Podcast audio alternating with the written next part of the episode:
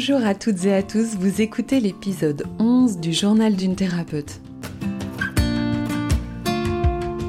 Alors comme vous l'aurez constaté, le podcast a fait peau neuve et c'est justement le sujet que je voulais aborder avec vous aujourd'hui. Le podcast a changé, mon site internet a changé, j'ai changé et le monde dans lequel nous vivons change lui aussi.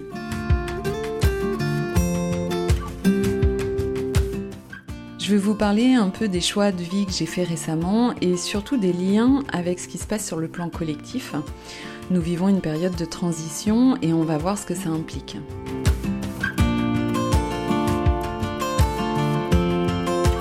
Alors commençons par le podcast. Psyché devient le journal d'une thérapeute. Un nouveau nom, un nouveau visuel, une nouvelle musique, mais le contenu reste le même. Le journal d'une thérapeute relate les transformations des personnes qui me consultent et propose des clés concrètes de connaissance de soi. Pour ceux qui ne me connaissent pas, je m'appelle Angéline Leroux. J'accompagne les personnes qui souhaitent être en paix avec elles-mêmes et avec les autres à comprendre leur mode d'emploi intérieur et à développer leur sagesse pour vivre plus simplement. Alors, pourquoi ce changement? Eh bien, tout simplement parce qu'il correspond à mon changement de vie. Je vous explique. Au moment où le confinement a été mis en place et où on a vu ce qui se passait au niveau politique, économique, sanitaire, social, avec tout ce que ça implique, mon compagnon et moi, on s'est dit que c'était vraiment le moment de réaliser ce qui nous tenait le plus à cœur. Alors on avait visité un terrain en Corrèze, en pleine nature, quatre jours avant le confinement, et puis on a rapidement décidé de l'acheter. Notre projet, c'est d'autoconstruire une maison bioclimatique de taille raisonnable, avec des matériaux nobles et écologiques, et surtout d'être 100% autonome en énergie. On est arrivé sur le terrain en août, et depuis, on réalise notre projet étape par étape. Alors concrètement, on a des panneaux photovoltaïques et un groupe électrogène polyvalent pour l'autonomie électrique. On souhaite potabiliser l'eau de pluie qu'on récupère et on se chauffe avec un poêle à bois qui nous sert aussi à cuisiner. En fait, on choisit de vivre avec les ressources qui existent et de s'y adapter. Ça veut dire que quand il pleut, plutôt que de se dire qu'il fait encore un sale temps, eh ben nous, on est content de savoir que les cuves se remplissent et on est vraiment reconnaissant. Et puis s'il y a une coupure d'électricité générale, bien nous, on pourra encore s'éclairer. On a choisi la phytoépuration qui est euh, bien plus belle, bien plus écologique et économique que les autres systèmes. Bien sûr, on a des toilettes sèches, très pratiques pour avoir un bon compost dans le jardin. Et d'ailleurs, je ne comprends pas du tout que les toilettes sèches ne soient pas plus démocratisées que ça, parce qu'en fait, je trouve que ça n'a que des avantages. Et du coup, maintenant, quand je me retrouve devant des toilettes à eau, ça me choque vraiment de voir toute cette eau gaspillée, toute cette eau potable gaspillée. Alors bien sûr, euh, pour ces systèmes, il ne faut pas utiliser de produits chimiques dans la maison pour les eaux grises. Ça veut dire bah, utiliser des shampoings, des savons, des lessives naturelles et biodégradables à 100%. J'utilise des savons et des shampoings naturels faits maison. Mes produits de beauté sont réduits, c'est moins coûteux, ça prend moins de place, c'est plus efficace et c'est aussi plus simple et ça fait moins de déchets. Nous voulons aussi un jardin en permaculture pour pouvoir consommer les produits de notre terre avec des graines paysannes, évidemment. Et pour tout ça, nous n'avons pas de crédit. Nous avons euh, très peu de factures, pas de loyer à payer bien sûr, et pas de remboursement quelconque. Alors ce qu'on met en place aujourd'hui n'est pas parfait, mais on commence quelque part et on fait avec ce qui existe. Sinon, on trouve toujours toutes les excuses du monde pour ne rien mettre en place. Et l'idée, bien sûr, n'est pas de faire parfaitement, mais de faire de mieux en mieux. On a trié nos affaires pour ne garder que celles qui sont vraiment utiles et belles. On s'entoure de matières naturelles, d'objets qu'on a plaisir à toucher, à regarder et à utiliser. Et tous les gestes les plus anodins du quotidien ont une saveur qui nous rend beaucoup plus vivants. Et c'est exactement la même sensation de connexion avec le vivant que j'ai connue en Inde quand je devais aller chercher de l'eau, par exemple, pour me laver. Notre mode de vie aujourd'hui est très simple. On prend le temps de cuire les pommes de terre dans les braises du feu plutôt que de réchauffer un plat au micro-ondes. Bon, même si on n'a jamais eu de micro-ondes. On se réveille le matin parce qu'on est assez reposé et non pas parce que le réveil sonne. On prend plaisir à regarder la lune, la brume sur la vallée, à écouter les hiboux, les grillons. On a des voisines adorables qui nous donnent les tomates de leur jardin, les œufs du poulailler, et nous on les aide quand elles en ont besoin. On achète de bons produits euh, du terroir élaborés par euh, des personnes qui aiment leur métier et qui le font avec cœur. On invite le facteur ou le fermier d'à côté à boire un café pour discuter, pour faire connaissance. On prend aussi le temps de découvrir des endroits qu'on ne connaît pas et bien sûr, je dis pas que tout le monde devrait vivre euh, comme nous, mais simplement de choisir un mode de vie qui sonne juste pour soi et surtout qui ne porte pas préjudice à l'ensemble. Je pense en fait que le confort auquel on a été habitué nous prive de créativité, de conscience et qu'il nous endort, à tel point qu'on se rend même plus compte des cadeaux extraordinaires que la nature nous offre. Et l'eau qui coule du robinet va de soi, on appuie sur un bouton pour avoir plus chaud, on mange des mangues à Noël qu'on fait deux fois le tour de la Terre. Cette vie-là, à mon avis, elle est coupée de la nature et de ses cycles, elle est coupée du vivant qui est considéré comme un objet. Et puis ce confort des avoirs alimente le plaisir et l'avidité.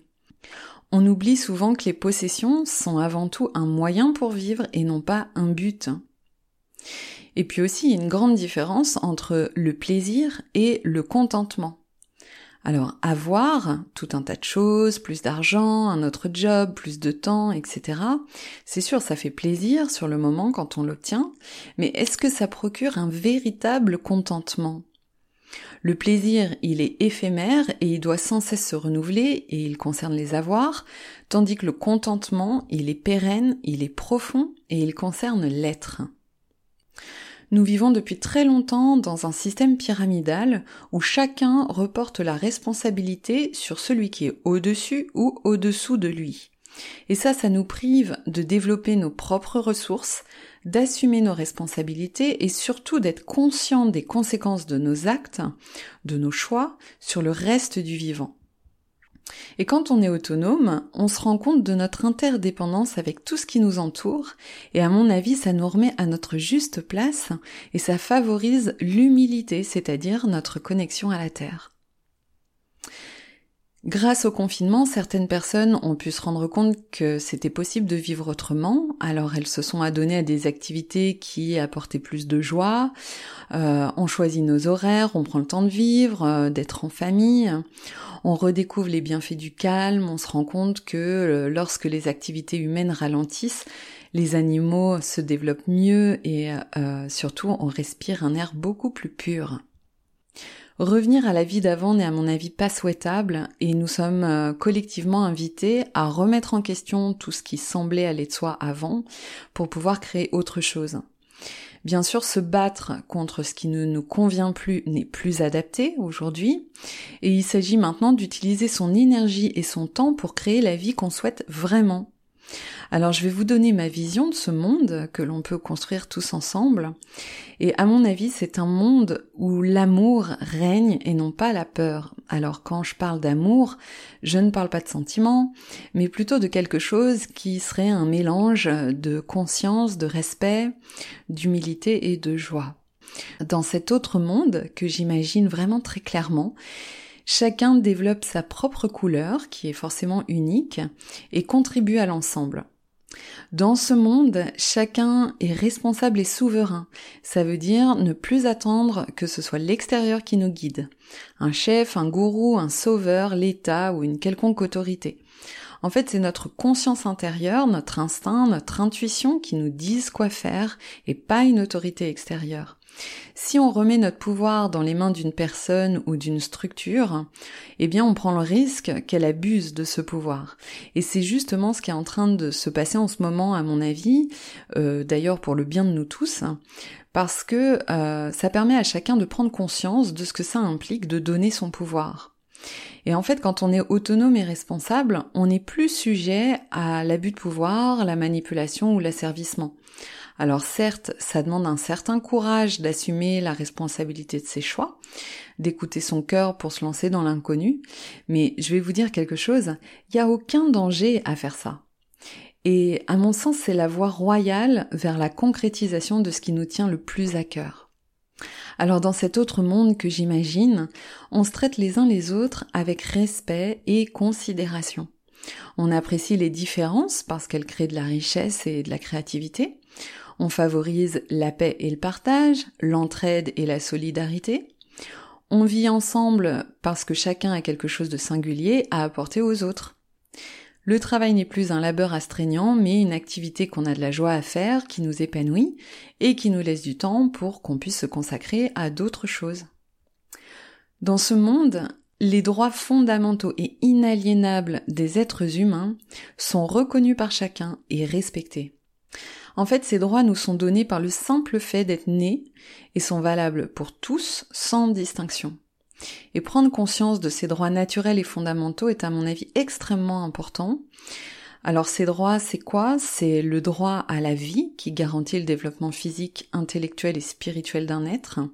Ça veut dire que tout traitement dégradant, cruel ou inhumain porte atteinte euh, directement à ce droit.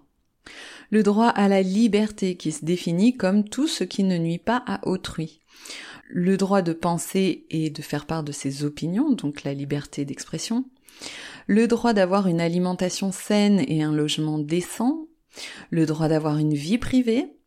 Le droit de circuler librement sur le territoire le droit à, la propriété aussi, le droit de se réunir de façon pacifique bien sûr, et le droit de résister à l'oppression.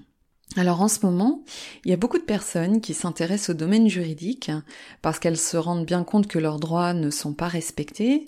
Et en fait, j'ai remarqué que nous nous faisons sans cesse avoir par notre méconnaissance et surtout par notre passivité.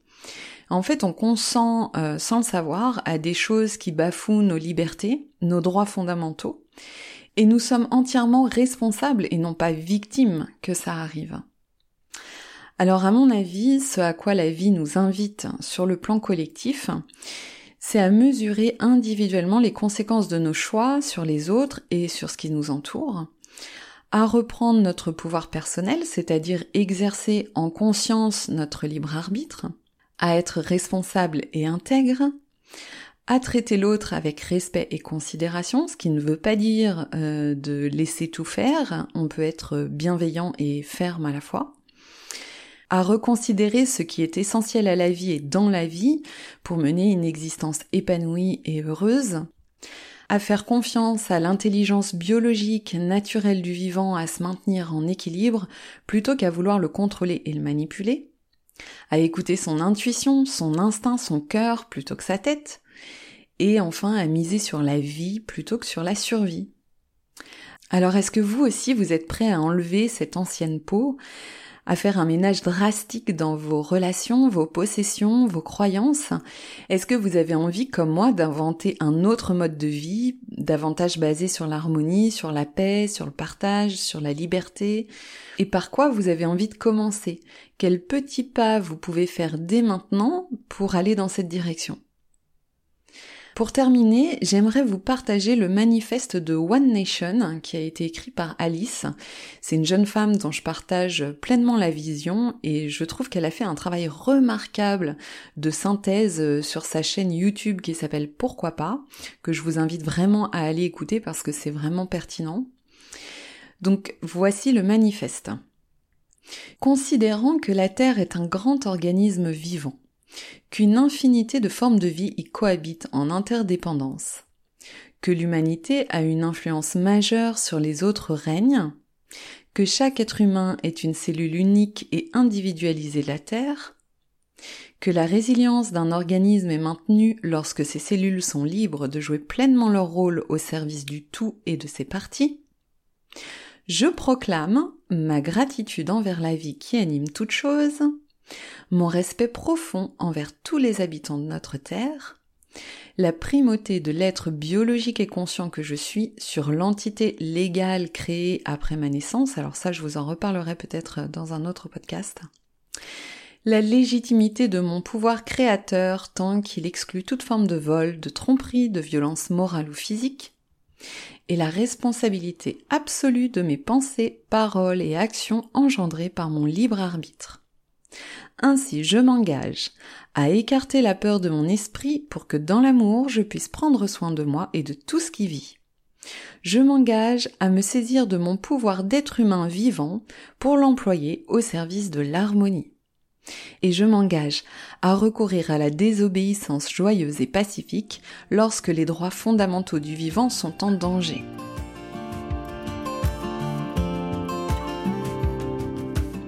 Voilà, je trouve ce manifeste plein de bon sens et de justesse. Personnellement, j'ai vraiment envie de consacrer mon temps et mon énergie à ces valeurs-là, et je suis sûre que beaucoup d'entre vous les partagent également.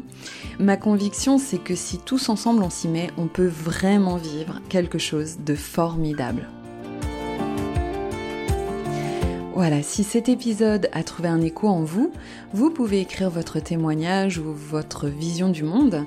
Ça pourrait être utile aux autres et puis moi je vous lirai avec plaisir. Vous pouvez vous abonner pour être prévenu de la sortie du prochain épisode. Et je vous souhaite à toutes et à tous le meilleur. Je vous remercie beaucoup pour votre écoute et à très bientôt.